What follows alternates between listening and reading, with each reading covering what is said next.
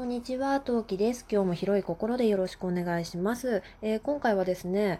先月の中旬というか終わりくらいかな、からなんか朝がものすごく忙しかったんですよ。いろんなことが起きたんですね。ということで、ちょっとぼやき帳に、えー、朝のエトセトラ事件簿話していきたいと思います。それでは今何目スタートです。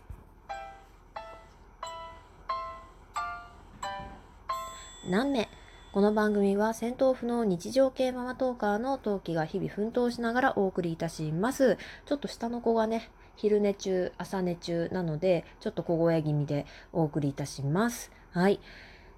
えっ、ー、とですね、先月の19日以降から、なんとなく朝が忙しかったんですよ。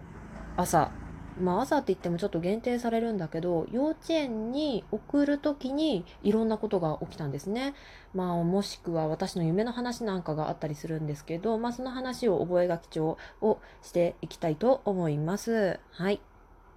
さてさて、というわけで、さっきも話した通り、一番最初が2月19日に、まあ、ここ数年で一番びっくりした道路での事件簿なんですけど、ちょっとこれライブでもお話しした話なので、もしね、そのライブにいらっしゃった方は、連続した同じ話になってしまうんですけど、まあ、何が起きたかっていうと、えー、2月19日のこの日の朝はですね、えー、大変に私急いでおりました。もう遅刻遅刻はまあしなくても、うーん、なんだろう、歩く、早歩き、走るで言うなら、まあちょっと早歩きした方がいいよねくらいの、うん、タイミングで家を出たんですね。で、てけてけてけてけ、まあ、ねえねえ、ちょっと急いで急いで、ちょっと急ぎめ、急ぎめ、なんて言って歩いてたらですね、まあ目の前に、えー、うんと、私のこの家がちょっとね、特殊な場所にあるんですよ。うん、言うならば、大きな道の抜け道と抜け道の間みたいなところに家があるんですけど、まあ、そのね、抜け道 A と抜け道 B があって、我が家は抜け道 B と抜け道 A を通ってバス停に行くんですね。で、その抜け道 A はまっすぐ行くと交番があって、で、我が家はもう一歩奥の抜け道 B をまあ普通に歩いていたわけですよ。A に向かってね。で、そうしたらその抜け道 B のところから、抜け道 A から抜け道 B、まあ要するにこちらに向かってくる形で、トラック、おそらく2トンよりかは大きかった気がするんだけど、まあトラックが走ってきたんですね。そのトラックには、おそらく工事現場等々で使う足場に当たるものが積んであったんですよ。で、まあ、トラック自体も大きかったしさらに言うならそのこれ積載オーバーじゃないかなっていう感じでなんかうんとその足場がねすごくたくさん乗ってたの。どんな感じで乗ってか乗ってたかっていうとそのトラックに対して1メートルくらい後ろがまず出っ張っててその足場の長長いものがね。の機材が1メートル以上だとうん分かんない。ちょっとちゃんと目測で物言ってるから本当のところ実際わからないんだけど正直1メートル以上だと思うんだよね。まあ、後ろがベーンって出っ張っててかつ上の方も高さの方もそのトラックって一応その荷台に当たる部分のところにあの鉄のその囲いみたいなのがあるじゃないですかその囲いプラス、えー、板で仕切る感じで、うん、乗ってたの。な板でもうちょっとかさ増しその仕切りをかさ増し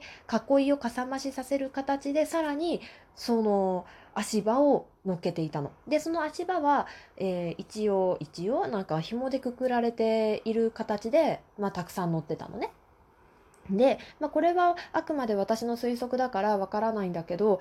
もしかしたらその交番その抜け道 A のところにある交番っていうのがその一番その大きいメインの通りのよりちょっと奥まったところにあるから結構なスピードというか普通に走っていれば運良ければその交番にいるおまわりさんには見つからずに走れる道だからもしかしたらこの抜け道 B を通ってその交番の前をさささささっと走っていけば、まあ、おまわりさんに見つかんないよねみたいなもしかしたら私のもう肌感覚だから分かんないけど積載オーバーをしていたとしたら見つかりにくいようにそのあえてその抜け道 B を選んできたかなって感じでまあ、そのトラックがやってきて、まあ、大きいトラックだったっていうのもあって危ないからっていうのもあって結構距離を取っていたんですね私と子供。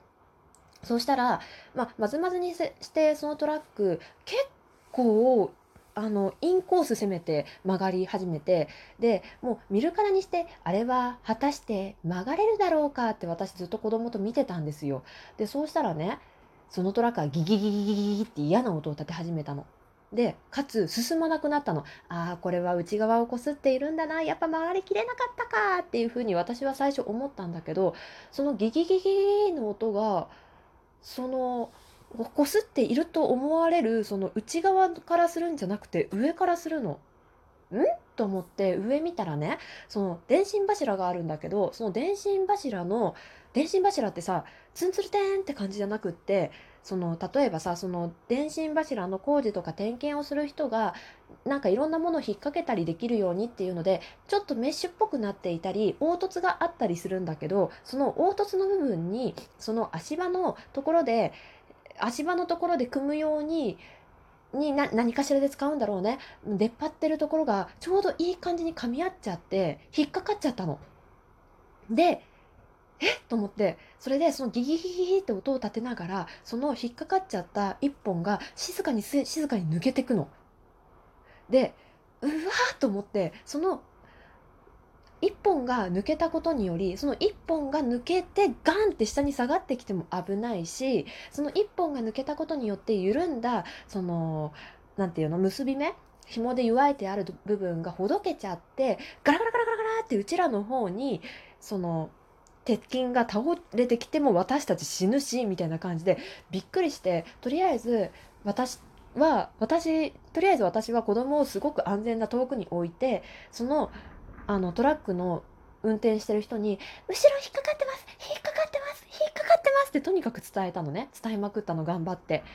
そうしたらねうんと多分その引っかかって1メートルぐらい進んだところでやっとその人が出てきて運転してる人が何っていう風に出てきてでその人が見たらまあそれ引っかかってる。道理で進まないわけだっていうことがそこで分かってではあと思ってどうしようって思っててでも正直言うとあの私もう時間がないわけよ。最初に言った通りなんだけどあの幼稚園の送りの時間があるのででしかもあの早歩きをしないちょっとやばい時間だったからどうしようどうしようどうしようになっちゃって。でとりあえず引っかかってて、まあ、車が進まないぐらいだから、まあ、結構硬いわけだからまだ行けるだろうと思って。でえええって思いながらも早く幼稚園に行きたい早く幼稚園に行きたいっていうかとにかくバス停行かなきゃと私はすごく焦っていたわけですね。そうしたらその運転手の人っていうかそのトラックからねえー、まずその運転してる男性が降りてきてそしたら「えー、何何?」って言ってピンクピンクの髪の毛の、えー、男性とドレッドヘアの男性があと2人2人？ってかだから要するに3人乗ってたのそのトラックは。降りてきてで「お前ふざけんなよ」みたいなこと言いながら降りてきて「いやふざけんなよ」は正直こちらのセリフと思いながらまあ、とりあえず子供をね幼稚園に送る方が私的には優先度がね高かったので、えー、すいませんあの幼稚園の送り迎えがちょっと時間ピンチなんでくぐっていいですかって言ってその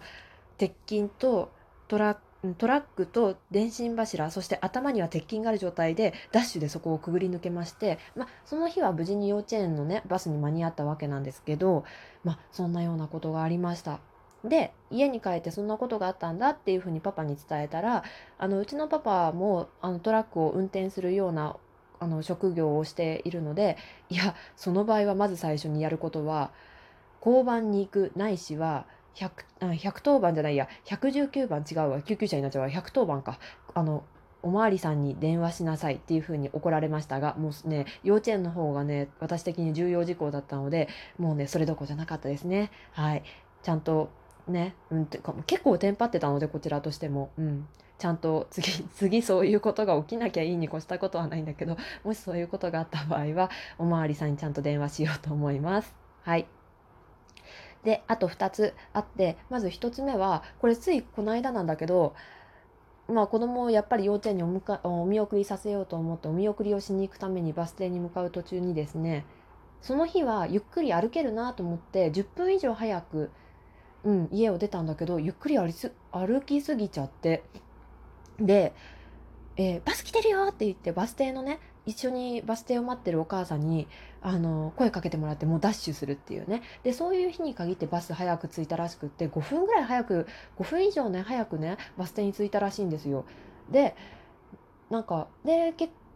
果論を言うとバスには間に合ったしなんならあのバスの、えー、バス停のその時間ぴったしに着いたんだけどいやそういう日に限って早いんだよね。って思いきやそんなことがあったからその次の日はもうさもういかに遅れまいとっていうので考えてもうものすごく早く出たの。うちからその幼稚園のバス停までって大体10分10分かからないかな。7分前後なの子供の足でね。7分前後ぐらいの場所にあるんだけどもうそんなさ前日にさもう早く出たのにゆっくり歩歩きすぎた結果もうすっごいギリギリになっちゃったっていうのがあった手前もうものすごく家をね15分ぐらい早く出たのね。15分前に家を出たのよ。100%200% 間に合うっていう時間に出てまあ案の定一番最初に着いてたんだけどそういう日に限ってバスが来ない。なんなら全然来なくって